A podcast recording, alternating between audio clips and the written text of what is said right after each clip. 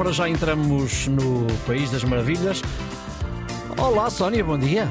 Olá! Olá, olá, olá. Já tens umas jardineiras vestidas? Não.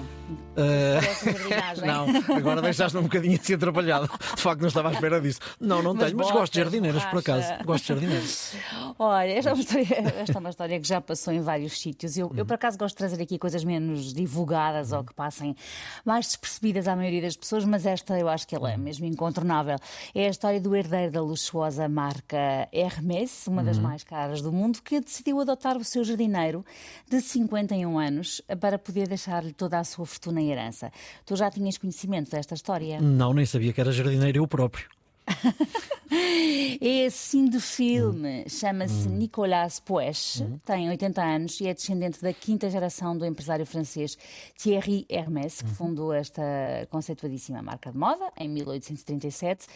Ahm, a empresa, da qual eu não possuo nem um lencinho de assoar, fatura 11,6 eh, milhões de euros todos os anos. Eu acho que não é milhões, é mil, Mil milhões, milhões, de euros. É, e está avaliada assim no geral em qualquer coisa como.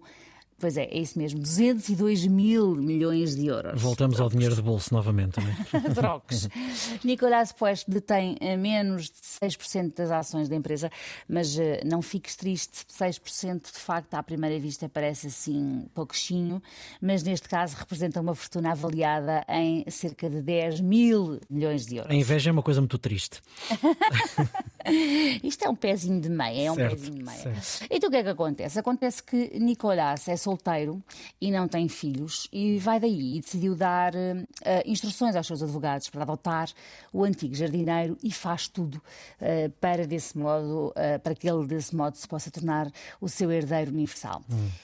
Nesta parte do, do- do- faz tudo é que me deixou assim mais com uma pulga atrás da orelha. Porque eu, eu não sei muito bem o que é que isto quer dizer, mas a minha mente maliciosa transporta-me logo para ahm, marotices. Mas atenção, eu não sei de nada, eu não vi nada, pode ser mesmo só a minha imaginação perversa a trabalhar. Sim, Isso é muito feio, realmente. Eh, eh, não pode ser só um jardineiro fiel ou um funcionário exemplar, não sei o que é que queres dizer. Pode, Hum, pode, claro que pode. Isto pode perfeitamente ser tudo fruto de uma, de uma jardinagem muito bem feita, de uma, de uma fertilizante amizade bem semeada, Certo, regada. certo, certo, certo. E agora à, be- à beirinha de colher.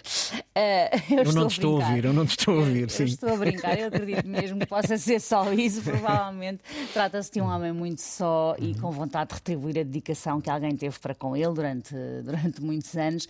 Agora, nem tudo são rosas neste gesto. Uma Então? pessoa, de facto, já não pode ser boa, que vem logo um imbróglio qualquer estragar tudo. Então explica-me lá, mas eh, não me digas que o jardineiro não vai poder ficar com o dinheiro e com a herança. Olha, é, é- é muito bem capaz de haver chatice na justiça, Então. porque Nicolás tinha um- um- assinado um pacto de sucessão em 2011 com a Fundação Isócrates, que é uma fundação filantrópica que se dedica a promover a promoção do debate público para combater a desinformação.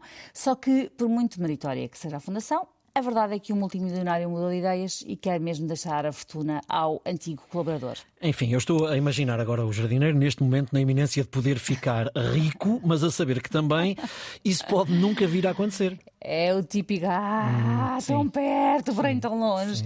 Coitadinho. O jardineiro chama-se Jadil, tem 51 anos e é francês, de origem marroquina. Ah, consta que começou a trabalhar como mordomo em Sevilha, quando era muito jovem, mas que pouco tempo depois começou então a trabalhar para Nicolás Poes. Jadil é casado com a sevilhana Paz Pinheiro, tem dois filhos e, se a justiça estiver do seu lado, pode tornar-se mais rico do que o próprio rei de Marrocos. Ora está. Diz o jornal italiano Corriere della Sera que só em dividendos ele pode passar a receber cerca de 40 milhões de euros Coisa por ano. pouca, coisa pouca.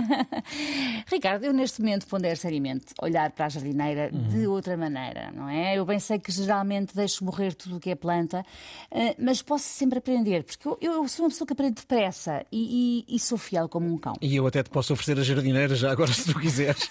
Acredito que sim. Boa sorte, calhando começas a comprar também o borda d'água, não? O- Olha, e também é Sim, verdade, boa dica. Qualquer sim. dia, na vez de ancinho numa mão e ah, uma carteira de luxo na outra. Confesso que é a imagem que tenho na cabeça neste momento. Ora bem, 910370290 é o nosso número de WhatsApp para poder enviar as suas histórias. Estamos também disponíveis em podcast em todas as plataformas.